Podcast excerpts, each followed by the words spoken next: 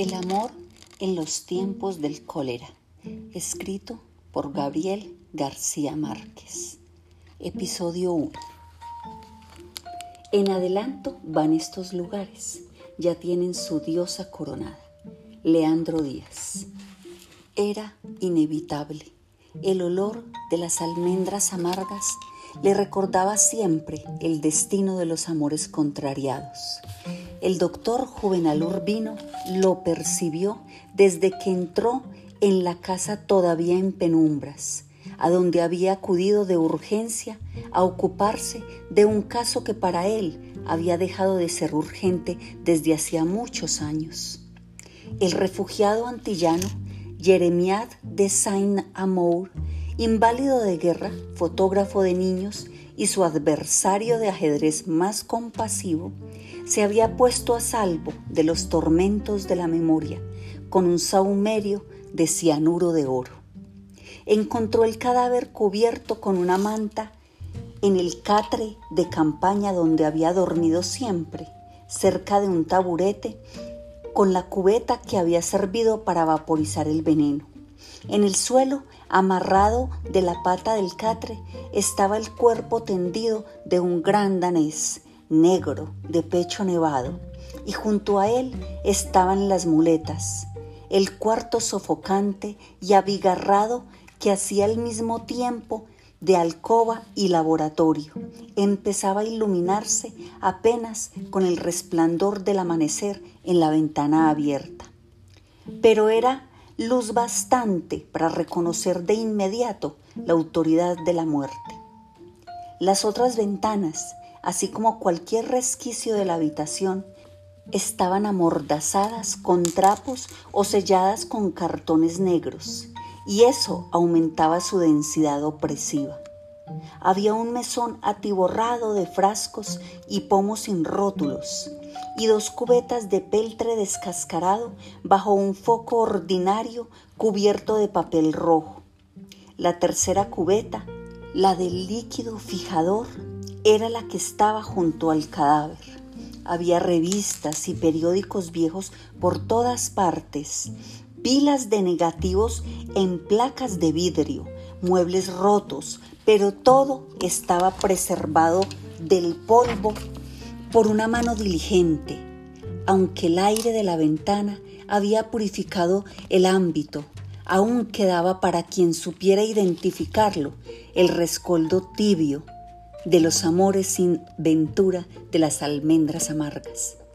El doctor Juvenal Urbino había pensado más de una vez, sin ánimo premonitorio, que aquel no era un lugar propicio para morir en gracia de Dios pero con el tiempo terminó por suponer que su desorden obedecía tal vez a una determinación cifrada de la divina providencia. Un comisario de policía se había adelantado con un estudiante de medicina muy joven que hacía su práctica forense en el dispensario municipal y eran ellos quienes habían ventilado la habitación y cubierto el cadáver mientras llegaba el doctor Urbino. Ambos lo saludaron con una solemnidad que esa vez tenía más de condolencia que de veneración, pues nadie ignoraba el grado de su amistad con Jeremías de Saint-Amour. El maestro eminente estrechó la mano de ambos, como lo hacía desde siempre con cada uno de sus alumnos antes de empezar la clase diaria de clínica general. Y luego agarró el borde de la manta con las yemas del índice y el pulgar, como si fuera una flor, y descubrió el cadáver palmo a palmo, con una parsimonia sacramental. Estaba desnudo por completo, tieso y torcido con los ojos abiertos y el cuerpo azul, y como 50 años más viejo que la noche anterior.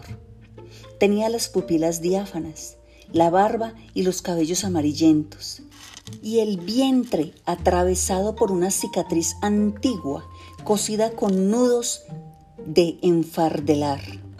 Su torso y sus brazos tenían una envergadura de galeote por el trabajo de las muletas, pero sus piernas inermes parecían de huérfano.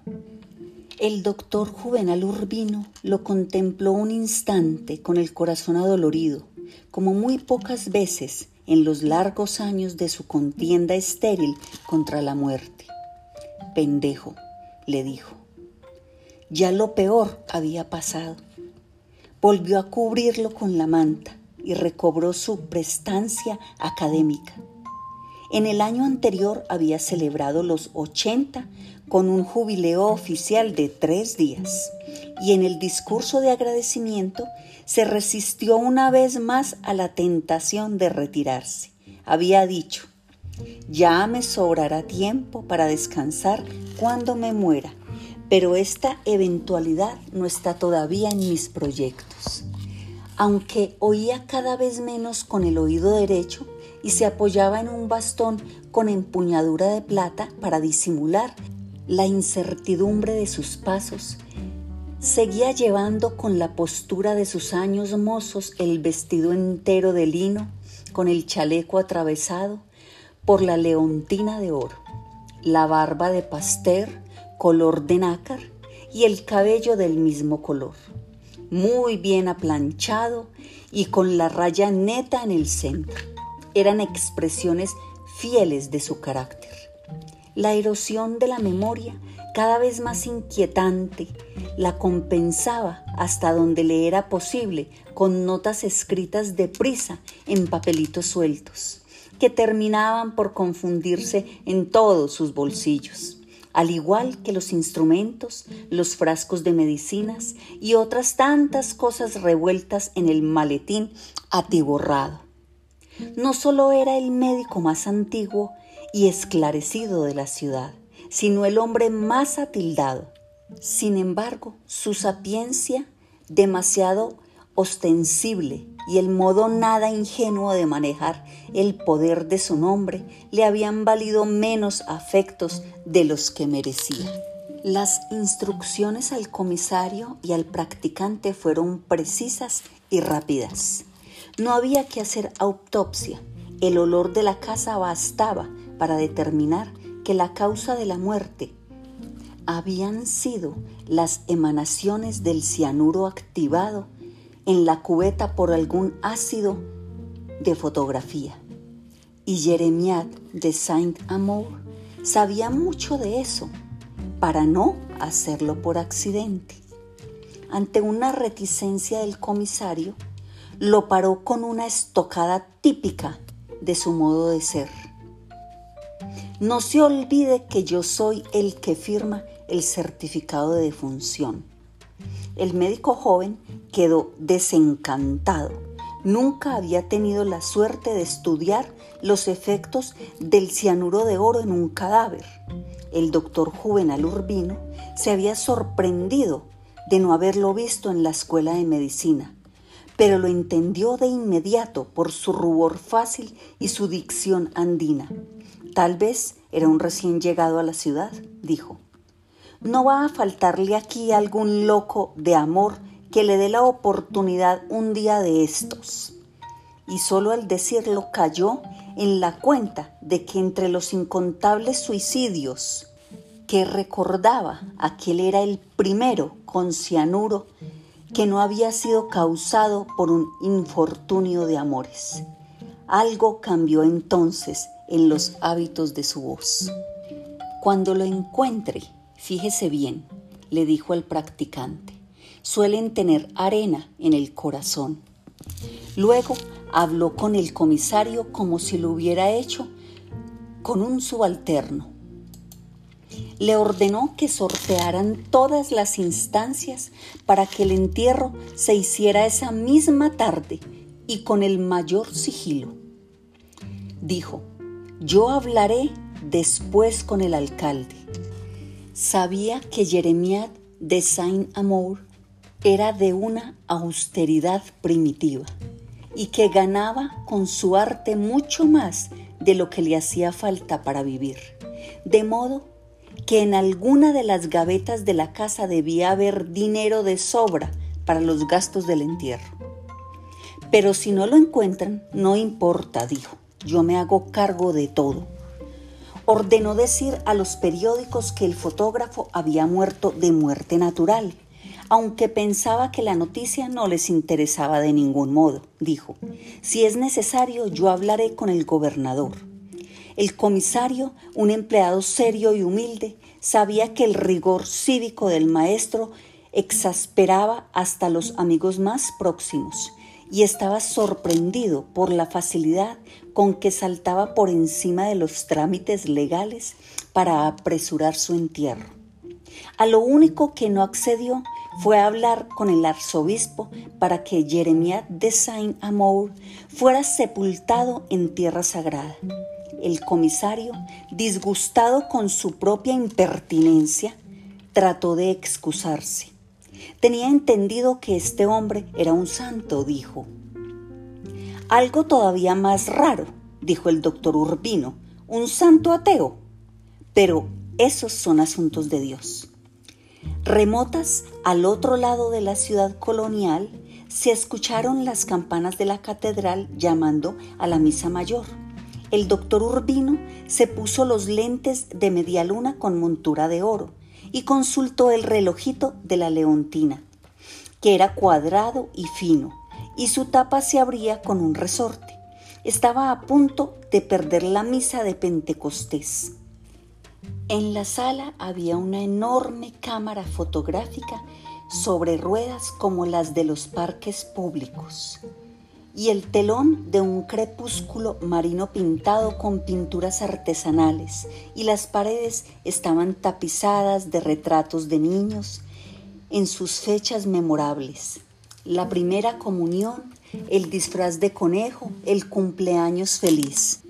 El doctor Urbino había visto el recubrimiento paulatino de los muros, año tras año, durante las cavilaciones absortas de las tardes de ajedrez y había pensado muchas veces con un pálpito de desolación que en esa galería de retratos casuales estaba el germen de la ciudad futura, gobernada y pervertida por aquellos niños inciertos, y en la cual no quedarían ya ni las cenizas de su gloria.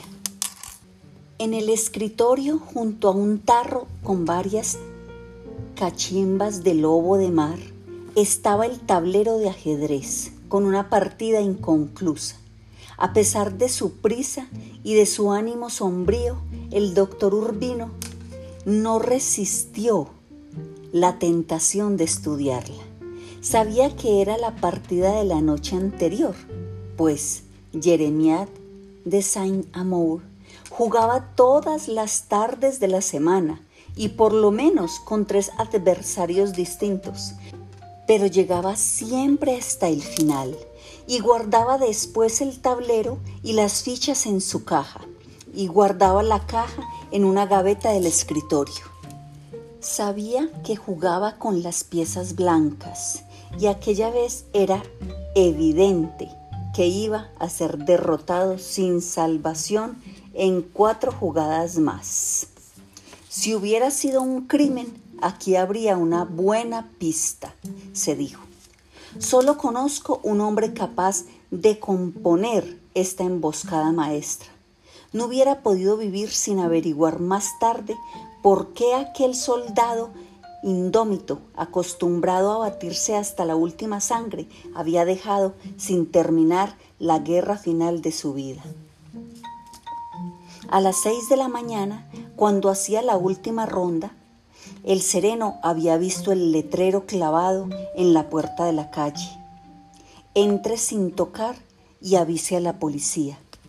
Poco después acudió el comisario con el practicante y ambos habían hecho un registro de la casa en busca de alguna evidencia contra el aliento inconfundible de las almendras amargas. Pero en los breves minutos que demoró el análisis de la partida inconclusa, el comisario descubrió entre los papeles del escritorio un sobre dirigido al doctor Juvenal Urbino y protegido con tantos sellos de lacre que fue necesario despedazarlo para sacar la carta. El médico apartó la cortina negra de la ventana para tener mejor luz. Echó primero una mirada rápido a los once pliegos escritos por ambos lados con una caligrafía servicial y desde que leyó el primer párrafo comprendió que había perdido la comunión de Pentecostés. Leyó con un aliento agitado, volviendo atrás en varias páginas para retomar el hilo perdido. Y cuando terminó, parecía regresar de muy lejos y de mucho tiempo. Su abatimiento era visible a pesar del esfuerzo por impedirlo. Tenía en los labios la misma coloración azul del cadáver y no pudo dominar el temblor de los dedos cuando volvió a doblar la carta y se la guardó en el bolsillo del chaleco. Entonces se acordó del comisario y del médico joven y le sonrió desde las brumas de la pesadumbre. Nada en particular, dijo. Son las últimas instrucciones. Era una verdad a medias, pero ellos la creyeron completa porque él les ordenó levantar una baldosa suelta del piso y allí encontraron una libreta de cuentas muy usada donde estaban las claves para abrir la caja fuerte. No había tanto dinero como pensaban, pero lo había de sobra para los gastos del entierro y para saldar otros compromisos menores. El doctor Urbino era entonces consciente de que no alcanzaría a llegar a la catedral antes del Evangelio. Es la tercera vez que pierdo la misa del domingo desde que tengo uso de razón, dijo. Pero Dios entiende. Así que prefirió demorarse unos minutos más para dejar todos los pormenores resueltos, aunque apenas si podía soportar la ansiedad de compartir con su esposa las confidencias de la carta. Se comprometió a avisar a los numerosos refugiados del Caribe que vivían en la ciudad, por si querían rendir los últimos honores a quien se había comportado como el más respetable de todos, el más activo y radical, aun después de que fue demasiado evidente que había sucumbido a la rémora del desencanto. También avisaría a sus compinches de ajedrez, entre los cuales había desde profesionales insignes hasta menestrales sin nombre, y a otros amigos menos asiduos, pero que tal vez quisieran asistir al entierro. Antes de conocer la carta póstuma, había resuelto ser el primero pero después de leerla no estaba seguro de nada. De todos modos, iba a mandar una corona de gardenias, por si acaso Jeremiat de Saint-Amour había tenido un último minuto de arrepentimiento.